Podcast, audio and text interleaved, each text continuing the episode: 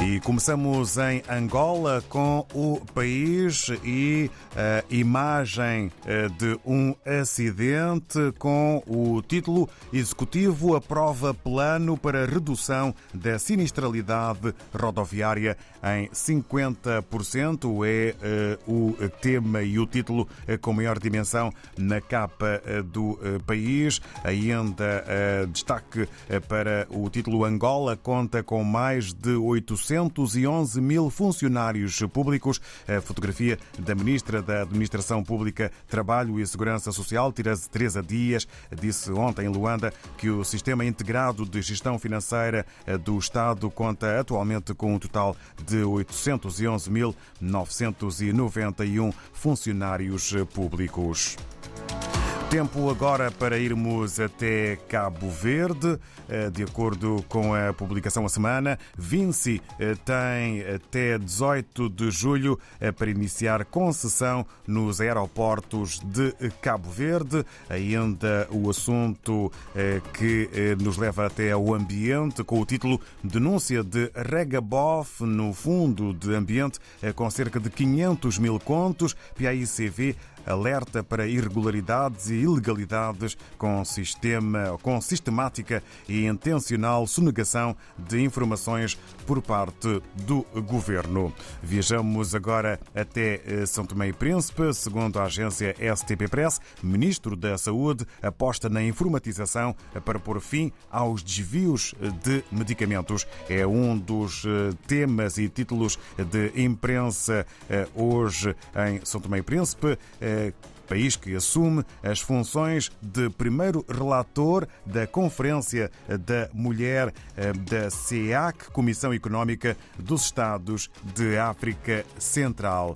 Vamos eh, agora até à Guiné-Bissau e à publicação O Democrata, coordenador do MADEM, afirma vamos reformar o nosso sistema de ensino e revolucionar a nossa agricultura. É um dos eh, títulos em destaque na imprensa guineense de hoje e ainda a APR defende infraestruturação do país e recuperação de lugares históricos. No Brasil, vamos eh, ao encontro do Estadão, eh, em São Paulo. Apresenta um exclusivo. Bancos vão negar crédito para frigoríficos que compram gado de áreas desmatadas. Eh, veja instituições. É um título com letras garrafais que podemos ler no Estadão. Ainda sem domínio no Congresso, Lula quer fazer um cercadinho no Judiciário. Leia Bastidor é um outro eh, caminho indicado eh, pelo jornal eh, O Estadão em São Paulo, no Brasil. No regresso à África, estamos na cidade da Beira, agora com o Diário de Moçambique. Na edição de hoje, o Jornal Diário de Moçambique tem em destaque os seguintes assuntos. As linhas aéreas de Moçambique que recuperam, ou melhor, uh, reduzem o nível do seu endividamento e assim conseguem sair da insolvência, mas uh, ainda não afastaram a hipótese de colapso, numa altura em que esta companhia de bandeira uh, prevê realizar voos para China, Lisboa, Brasília, Índia e Dubai. Uh, também temos eh, em destaque os profissionais de saúde uh, que queixam-se de intimidação por estarem a preparar eh, uma greve nacional cujo início está marcado para o próximo dia 1 de junho. Um, também temos o recenseamento eleitoral, em que a cidade da Beira tem ainda 151, 151 mil eleitores por registrar, quando faltam poucos dias para o fim, portanto, deste processo.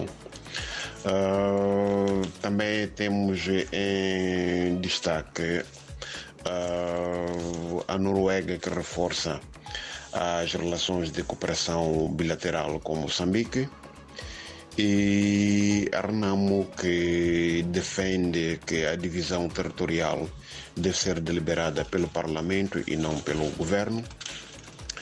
Uh, no desporto temos uh, as desportistas da cidade da Beira que homenagearam o treinador uh, e selecionador nacional de futebol de Moçambique, Chiquinho Conde, pelo seu contributo para o futebol moçambicano.